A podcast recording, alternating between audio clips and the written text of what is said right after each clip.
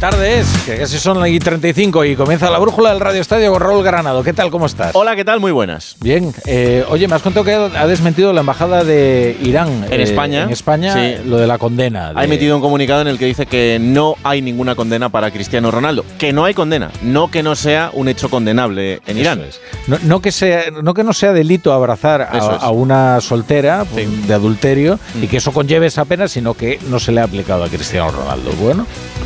Eh, Noticia que hay que decir que ha salido de Irán, de los medios locales iraníes. O sea que tampoco es que esto haya Igual fue salido un del exceso, exterior. un exceso de entusiasmo de un redactor jefe. Sí. ¡Qué adulterio! Sí, sí, sí. Que lo fustiguen. O Bueno, quizá el eco internacional haya ah, tenido algo que ver. Igual, igual también. Claro. También que Cristiano Ronaldo, pues hombre, no sé.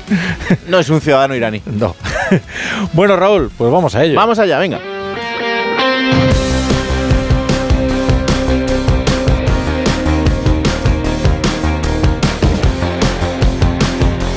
La brújula de Radio Estadio. Raúl Granado.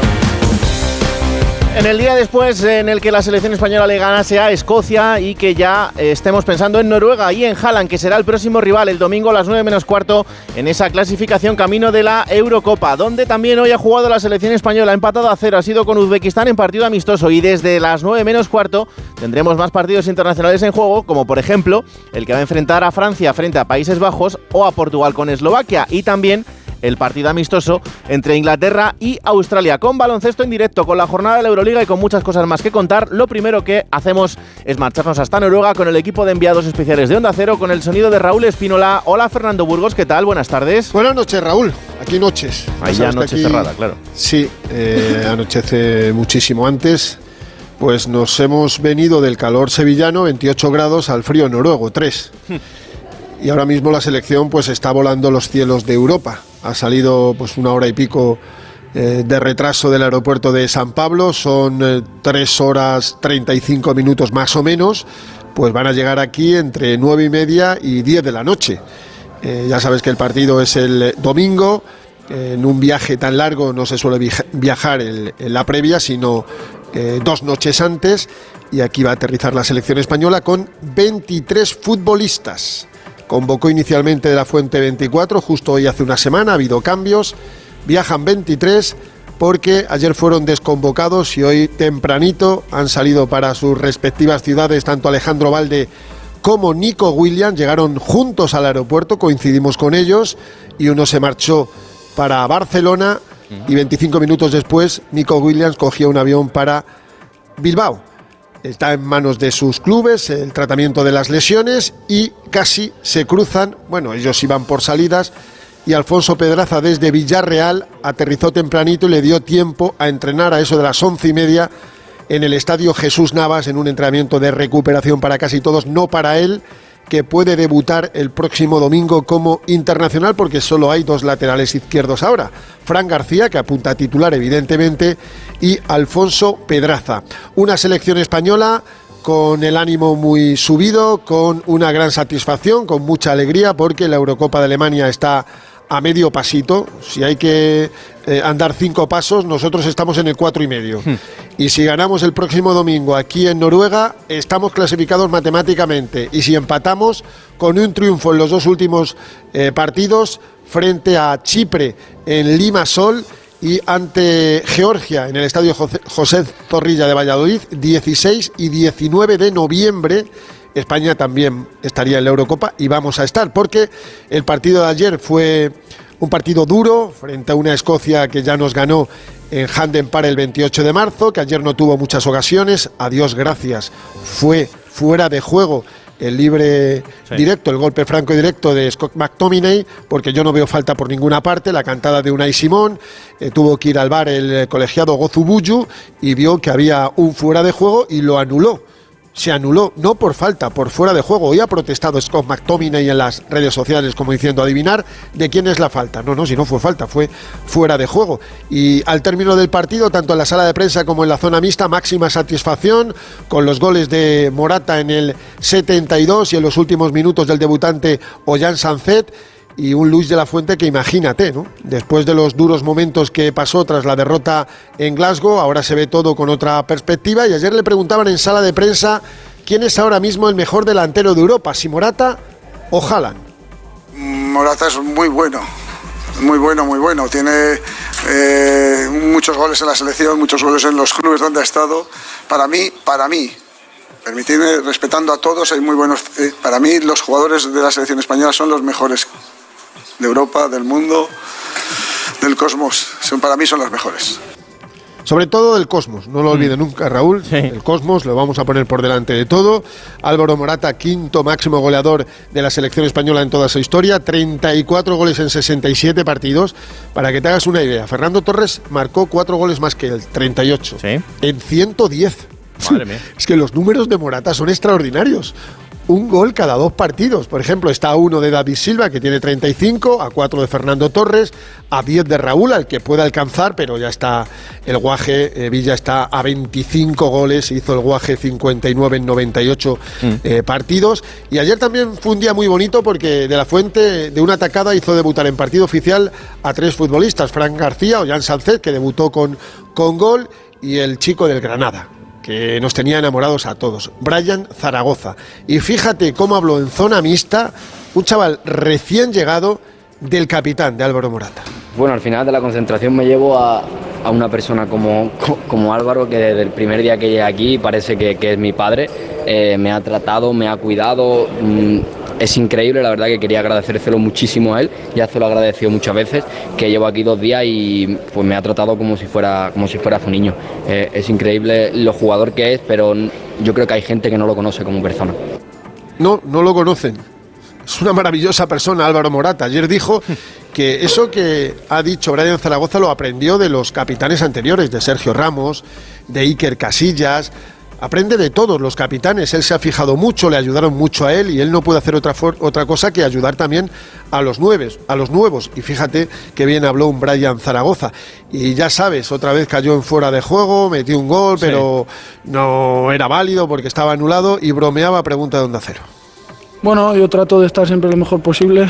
Hoy espero que no haya muchos memes cuando he dicho que no era fuera de juego y era a 6 metros, pero, pero bueno, al final hay que tener paciencia también como equipo. En el primer tiempo no encontrábamos espacios, luego hemos, hemos salido bien y hemos tenido paciencia y hemos ganado, que era lo importante. No es fácil hoy en día ganar contra estas selecciones, ni será fácil ganar contra Noruega. Tienen jugadores que son nivel top mundial también. Bueno, pues las palabras del delantero de España. Quiero saber cómo están los dos lesionados. ¿Cómo está Valde, Alfredo Martínez? Buenas noches. Hola, buenas noches Raúl. Pues mejor de lo que cabría pensar. El futbolista se retira por precaución, ya le dijo al seleccionador que no se encontraba muy bien, pero estaba incluso previsto el cambio por Fran García, como confesaba Luis de la Fuente al término del partido, de tal manera que por precaución ha sido mejor que abandonara la concentración. Y como decía Fernando esta mañana, le hemos visto sonriente, tranquilo con su inseparable amigo Nico Williams en el aeropuerto. Ha aterrizado pasadas las 11 de la mañana en la ciudad condal y ha estado apenas 50 minutos en la ciudad deportiva. Le han practicado unas pruebas que han confirmado que no hay lesión. Importante, lo que sí tiene son molestias en el aductor y es baja de momento. Se habla de 10-12 días de baja. Llegaría muy justo al partido frente al Atleti de Bilbao, pero sí lo que es importante, la semana del Shakhtar Donetsk, juega el Barcelona el miércoles 6.45 y el Real Madrid el sábado a las 4 y cuarto. Así que buena noticia, Valde se mostraba tranquilo, también Xavi Hernández, de momento Valde no tiene ninguna lesión. El otro lesionado, Nico Williams en Bilbao. Hola, Gorka Cítores, ¿cómo está? Hola Raúl, pues hay cierta preocupación en el Atleti por la lesión de espalda de Nico Williams, esa distensión en la musculatura intercostal del futbolista del Athletic que le impidió vestirse ayer de corto en el encuentro frente a Escocia en Sevilla y que le ha impedido también poder viajar con la selección absoluta de Luis de la Fuente rumbo a Noruega. El jugador ha regresado esta mañana a la capital vizcaína y está pendiente de que realicen nuevas pruebas en el Atleti para saber el alcance exacto de esa lesión.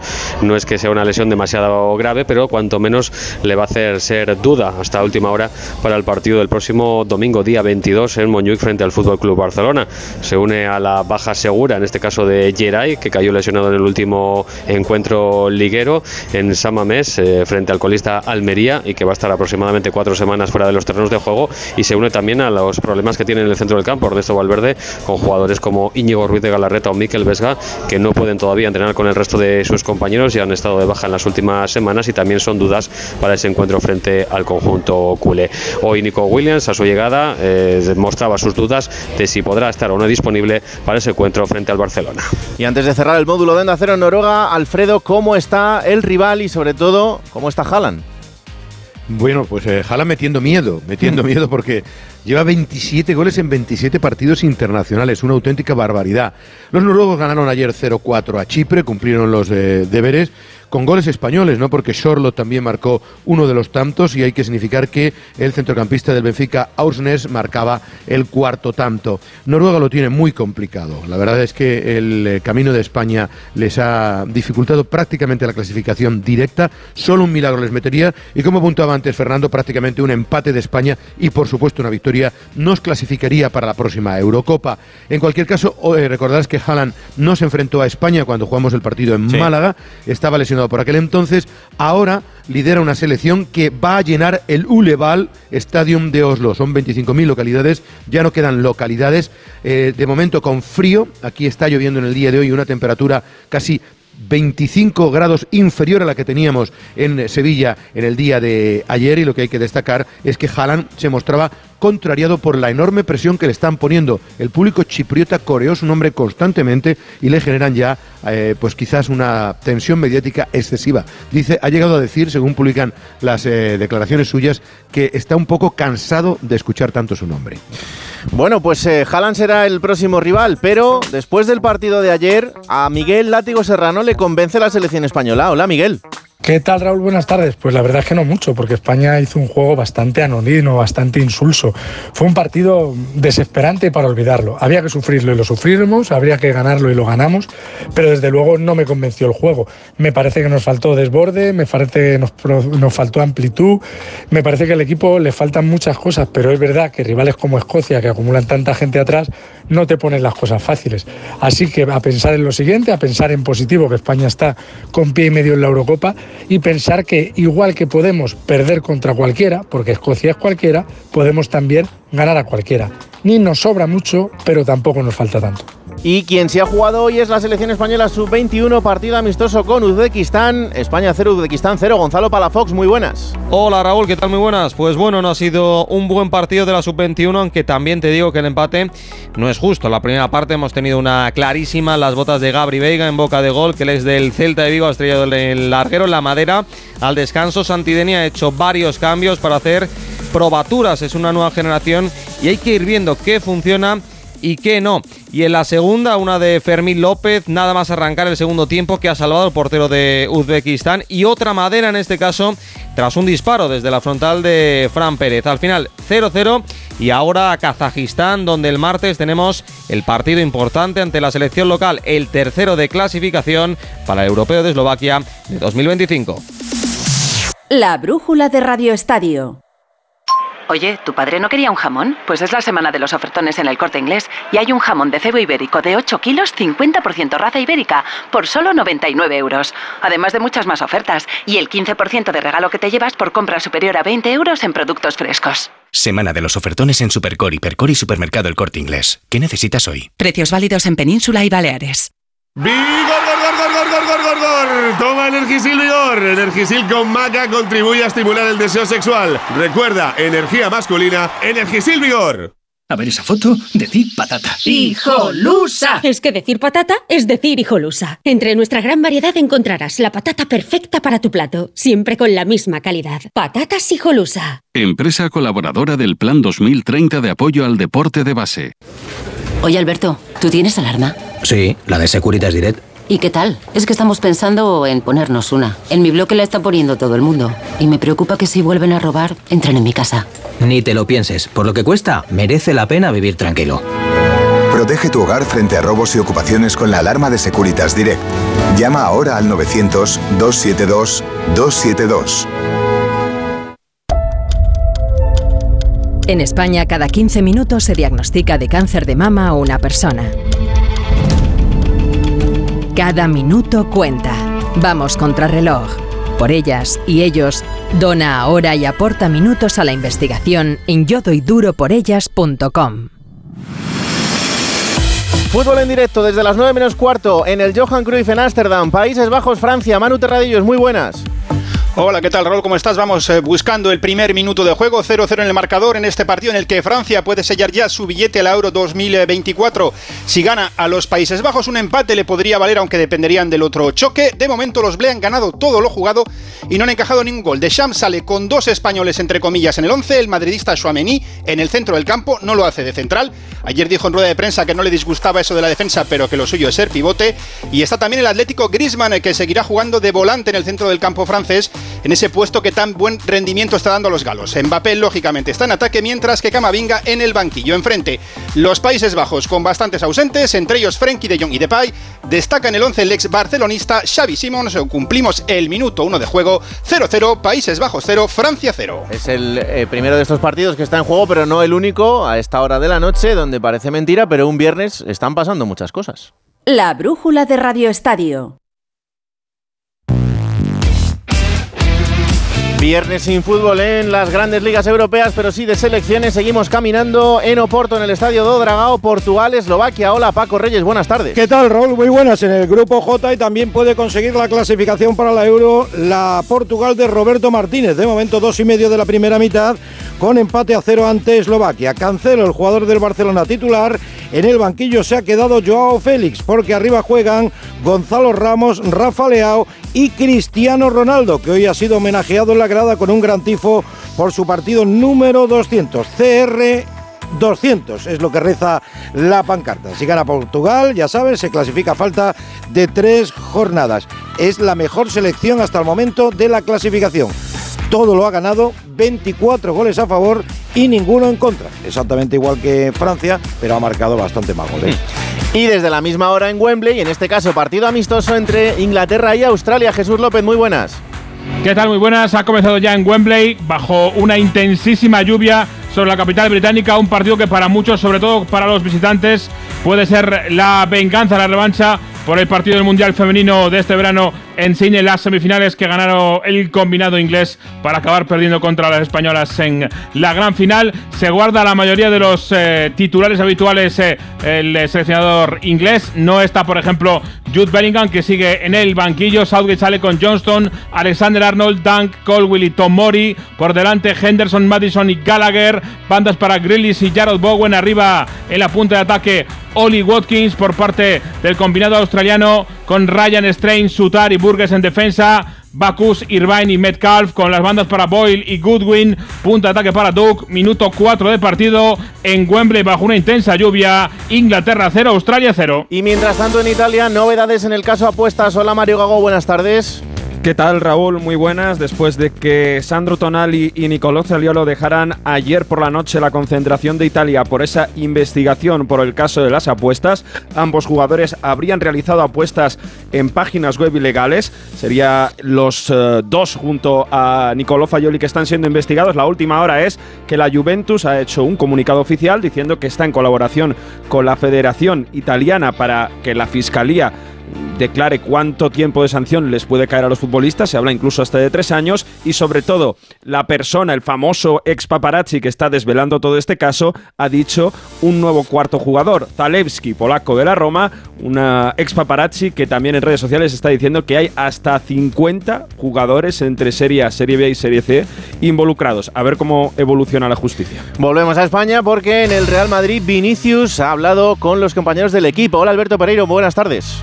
Hola Raúl, ¿qué tal? Muy buenas. Ha dicho que eh, Brasil era su barrio más peligroso, pero el que más le gustaba de todos, que eh, podría quedarse toda la vida capital de España, pero que le prometió a su padre que jugaría un año en Flamengo eh, cuando termine su carrera futbolística, que hablar el vestuario a día de hoy le toca más, pero que con Nacho, Luca y Toni todavía no es el momento. De que le aprendió de él a defender, de Ancelotti, que es como su padre, que le echa la bronca cuando hace tonterías en el fútbol y que ayuda a fichar futbolistas porque se lo pide Yuri Calafat.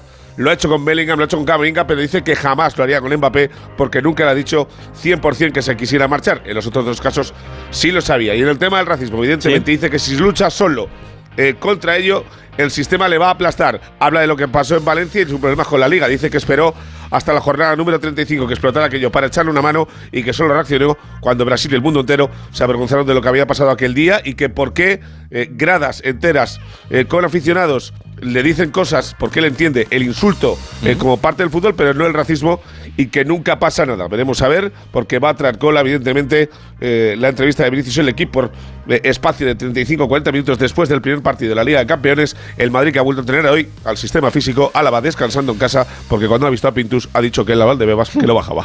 A ver si Vinicius también empieza a hablar en España, que sería una grandísima noticia. Ya sería increíble eso, Oh, oye. Increíble. Gracias, Alberto. Parece que mordemos. Chao. En Valencia, último entrenamiento antes del fin de semana libre. Eduardo Esteve, buenas tardes.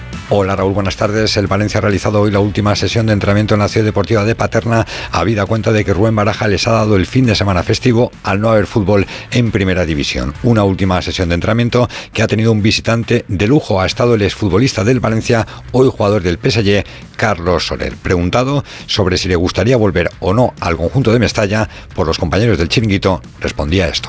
Bien, muy bien. Me he venido los días libres. Ahora aquí a, a Valencia que me dé un poquito el solecito de la terreta.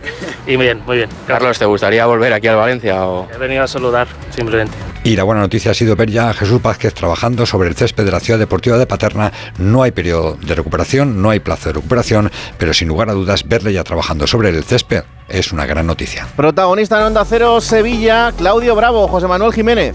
¿Qué tal? Muy buenas, Raúl. Eh, sí, ha dado bastantes titulares en su análisis sobre el arranque de temporada del Betis. Dice que el equipo no está donde esperaban al principio de temporada, que les falta finura pegada y ser más sólidos y que hay preocupación por las lesiones. Eh, Es su cuarto año en el Betis, acaba contrato en junio, pero no descarta seguir un año más. En Chile hay polémica por su no convocatoria con la selección en este parón y le deja este mensaje a Berizzo. Cuando el rendimiento no significa absolutamente nada para poder competir a nivel de selección, porque siempre lo que prima dentro, dentro de, una convocatoria o lo que te acerca a poder jugar a nivel de selección es el rendimiento, pero cuando tienes rendimiento y, y no tienes la posibilidad de entrar en una nómina, al final poco puedes hacer. Por cierto, Raúl, el Betis sigue buscando sustituto a Mar Bartra, se aleja la primera opción que era la del griego Sócrates. Y enfrente el Sevilla, que sigue trabajando con el nuevo mister Diego Alonso. Hola, Carlos Hidalgo. Buenas tardes, intensísimos los primeros entrenamientos de Diego Alonso en el Sevilla. Grita muchísimo, está encima de todo, da indicaciones todo el rato y sobre todo pide un ritmo alto, concentración, que los jugadores estén muy activos, que presionen. Así que de momento están siendo moviditas las sesiones del técnico uruguayo, aunque todavía le falta conocer a los internacionales que están fuera, en Nesiri, Luque Bacchio, Sou, Acuña, Ocampos, Nilan y también Jesús Navas. Y eso que han estado a pocos metros, porque España ha entrenado hoy la Ciudad Deportiva del Sevilla aunque la plantilla tenía descanso, Diego Alonso estaba allí. Se desconoce si han podido hablar durante la mañana el Mister y Jesús Navas, el nuevo entrenador que ha dado tres días de descanso a sus jugadores. Marca Mbappé, gol para Francia, Países Bajos 0, Francia 1. Mientras tanto, en Granada, Son Weisman denunciado ante la Fiscalía por sus mensajes contra Palestina. Pedro Lara.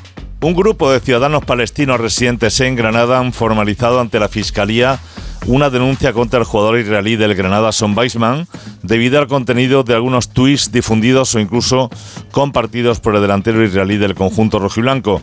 Dicha denuncia le acusa de un presunto delito de odio contra el pueblo palestino. Los denunciantes han aportado una serie de pruebas en la fiscalía, entre las que se encuentran un mensaje del propio Weisman en el que responde a otro participante en la red social X, en la que se ve a dos presuntos terroristas palestinos a los que apunta un militar israelí, aportando la siguiente pregunta: ¿por qué Zael no dispara en la cabeza?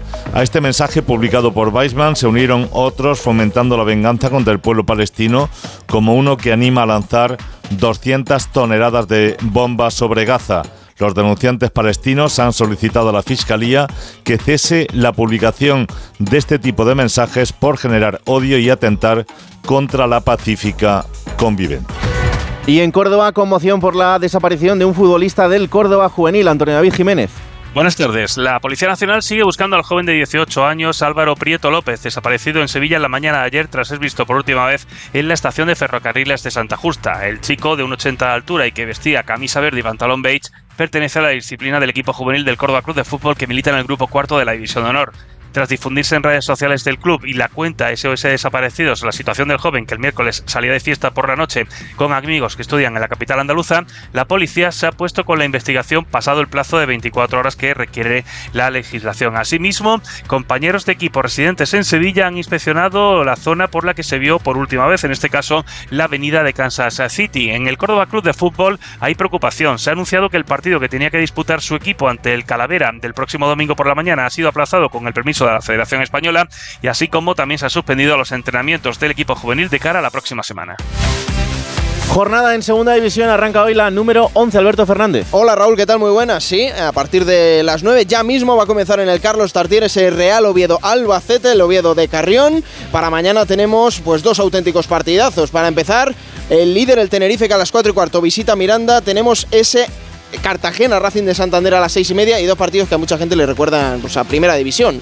Sporting de Gijón, Real Zaragoza a las seis y media y a las 9 de la noche eh, ese Real Club Deportivo Español, Real Valladolid, que nos va a traer a todos. Y antes de acabar, tenemos también en directo jornada de la Euroliga de baloncesto.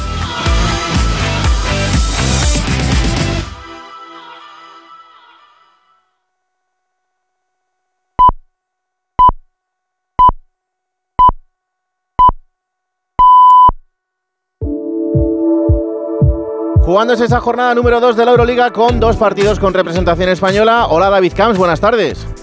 ¿Qué tal Raúl? Muy buenas tardes. Visita el Barcelona al subcampeón de Europa, al Olympiacos, después de la buena puesta en escena en la primera jornada ante el EFES, prueba de fuego en el pabellón de las dos mentiras, la paz y la amistad, en el inicio de una mini gira para el Barça, porque de Atenas van a ir a Las Palmas de Gran Canaria y de allí a Belgrado. Está a punto de llegar el partido del descanso. De momento gana por 6 el Barça, 34-40, gracias a un alto ritmo de partido, al acierto en el lanzamiento de 3 puntos que le ha llevado a tener hasta 13 puntos de ventaja, que ahora son 6, a 2 segundos y medio para el descanso, 34-40. Mientras tanto, juega en casa en la Fuente de San Luis el Valencia ante otro de los cocos de esta Euroliga, el Fenerbahce, y el inicio no puede ser mejor para el conjunto Taronja, muy bien desde la defensa el equipo de Alex Mumbrú, pese a las bajas de Harper, López Arostegui y Hermanson, domina por 12 puntos el conjunto Taronja, 27 Valencia, 15 Fenerbahce. Y el último paso, Gran Premio de Indonesia de motociclismo. Hola Chechu Lázaro, muy buenas.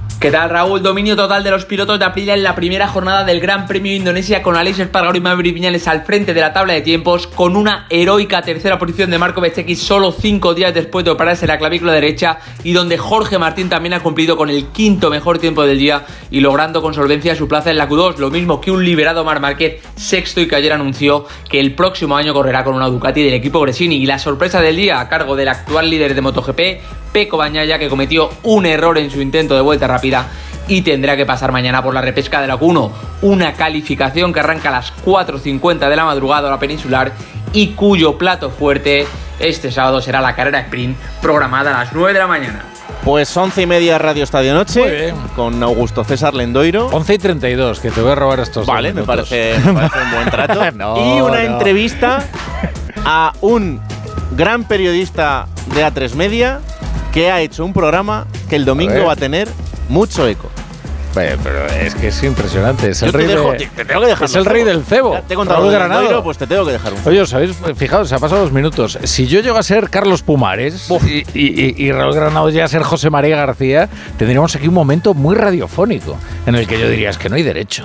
No hay ha manera. pasado alguna vez. ¿eh? Sí, sí, vaya, se ha vez. pasado. Hombre, Carlos Pumares diciendo, el programa de ayer fue un espejismo. Porque comenzó a su hora. Adiós. Gracias, Raúl. Comienza la economía.